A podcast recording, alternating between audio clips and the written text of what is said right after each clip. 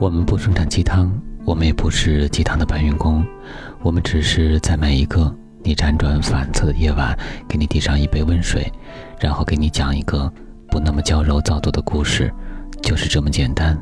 这里是听男朋友说晚安，我是你的枕边男友文超。不干脆利落的画上休止符，怎么能奏响新的乐章？提着旧垃圾袋的双手，怎么能捧得新的礼物？人生最幸运的两件事儿：遇见你和离开你。在失恋三十三天里，有这样一段话：在故事的最开始，我们以为对方是自己人生里的最不能错失的那个唯一，但到最后，才颓丧着发现，你不是非我不娶。我不是非你不嫁，只是那个太伤人的误会而已。在失恋三十三天之前，姑娘们不知道失恋之后需要数日子；在此之后，姑娘们觉得失恋了，怎么着也得停下哭泣，擦亮眼睛，看看身边有没有王小贱吧。于是这么想着想着。当三十三天的悲伤许可期终止，似乎也就有了开始下一段崭新生活的可能。什么？你说你的感情三十三天不够恢复？没事儿，给你六十六天、九十九天都不是问题。问题是，你想沉溺其中，悲伤逆流成河，还是给自己一个倒数，从此海阔天清？跟一个真心爱过的人分手是一件很痛苦的事情。青春的故事总要带着一些苦涩和微甜，才让人在往后无数个孤独的日子里细细回味。总是听很多人说，分手只有一个原因，就是不爱了。其实真的有很多情侣，并不是因为爱而不得分手。两个人逐渐凸显不一样的价值观和生活观后，就会在精神上面临着分道扬镳的危险。毕竟，在合适的爱里，舒服的相处模式和三观契合的情感，才让彼此得到升华呀。那些失恋的日子，就像一拳打在棉花上的感觉，更像是咽下一盘过期的小龙虾一样，难以启齿。又难以向人描述自己内心的挣扎和矛盾。细节太多了，槽点太多了，引火索也太多了。无数个深夜里，只不过是容易让人无法入眠，然后折磨自己。我也不知道我在说什么。已经过去了两年，他早已经忘记我，忘记感情，而我却依然在犯贱的。留恋过去。分手后最难过的那段时间，不停的找朋友说，但说来说去，都是差不多的话。然后，朋友厌烦了，不想理我了。是的，多年以前，我的矫情，我的浪漫，我的天时地利，到了今天，已经通通过期。更关键的是。当年陪在我身边的那个人，居然选择了中途退票离席。年少的时候，我们总觉得站在原地有一种凄美的决绝，是他对不起我，是他不好，是他不爱我。你看，你看，我就在原地，好受伤啊。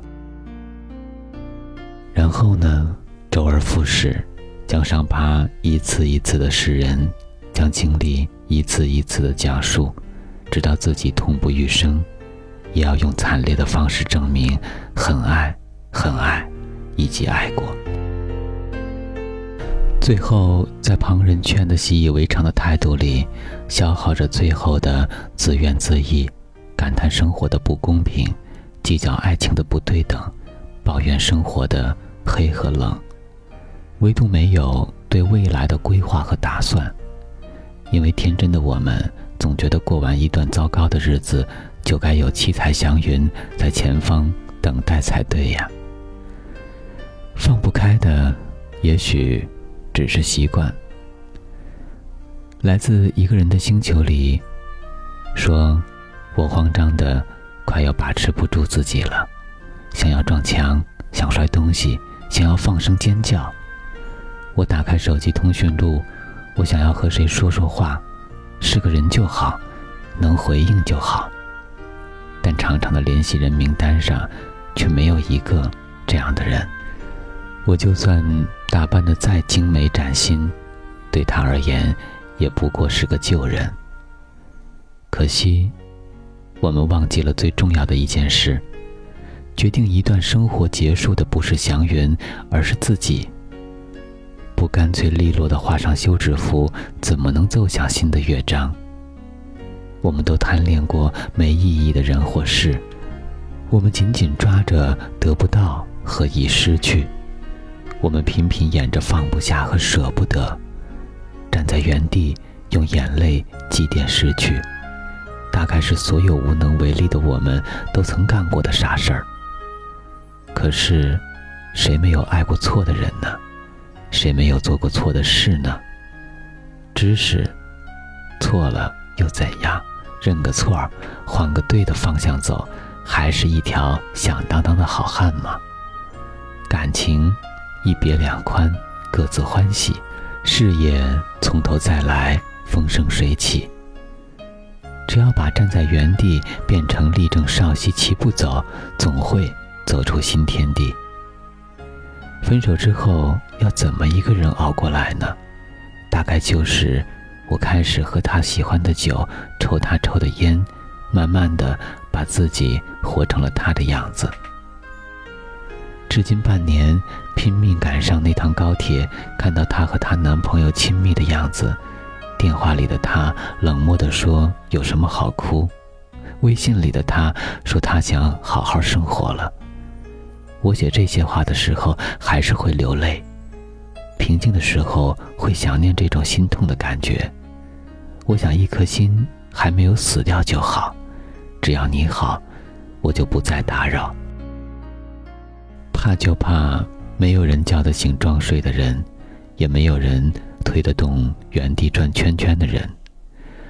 不将掌心张开，怎么会感受到清风徐来？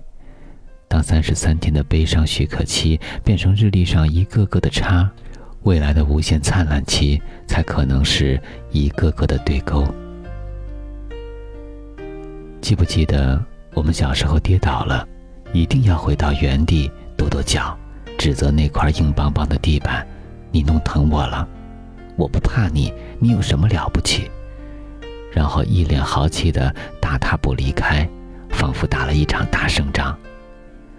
人生何尝不是这样呢？从哪里跌倒，就从哪里爬起。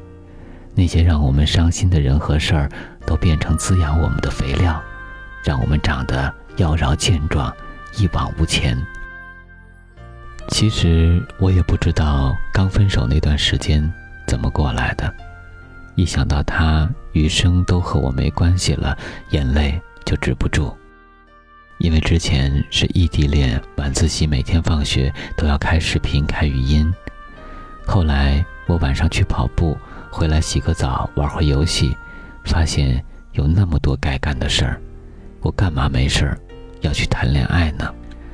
失恋三十三天的编剧鲍晶晶说：“有一天，我翻开以前的日记，发现自己在中学时写的日记里有很多不开心的事儿。我想替十四岁的鲍晶晶报仇，所以写了一个开心的故事——闪光少女。如果十四岁的悲伤少女站在原地，不会有鲍晶晶创作的开心的闪光少女。”如果贪恋不珍惜你的人和不属于你的东西，不管是三十三天还是三十三年，都不会满血复活。要知道，我们活着不是为了失望，不是为了受伤，而是为了与珍惜我们的人和属于我们的东西击掌相庆，喜悦相遇呀。结束一段求而不得，也许前方就有一段正好欢喜。对过去说再见，向未来打个招呼。提着旧垃圾袋的双手，怎么能捧得新的礼物？一个错的人不喜欢你了，又不是世界末日。无论你受过多少伤，总有一个人会让你再次相信爱情，哪怕是最后一次。我在等你。今天的晚安故事来自于一个人。